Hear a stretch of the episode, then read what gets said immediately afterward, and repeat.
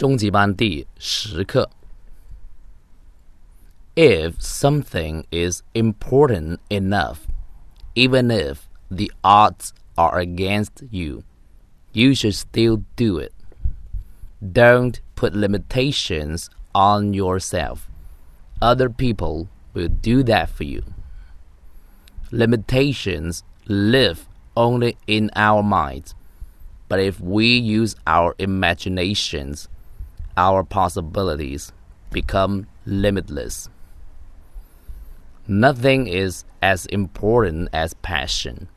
No matter what you want to do with your life, be passionate. Don't try to be perfect. Just be an excellent example of a human being. Defeat is not bitter unless you swallow it. Education costs money, but then so does ignorance. Encouragement is the oxygen of the soul. Just do what works for you, because there will always be someone who thinks differently. 看主要的生字。The odds are against somebody，对某人来说， 成功的几率不高。Limitation，限制。Imagination，想象力。Possibility，可能。Passion，热情。Passionate，热情的，有激情的。Human being，人类。Bitter，苦的，痛苦的。Swallow，吞下去。Education，教育。Ignorance，无知。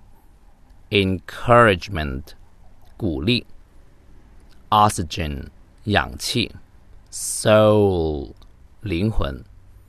Works for，对什么有效？我再用快一点的语速读一次。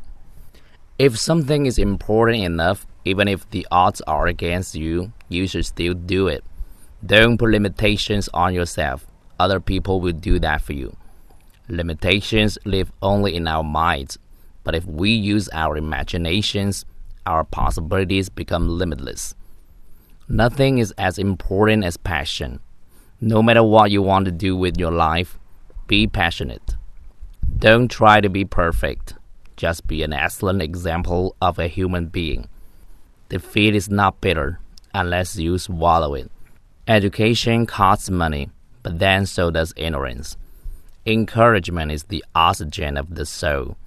Just do what works for you, because there will always be someone who thinks differently.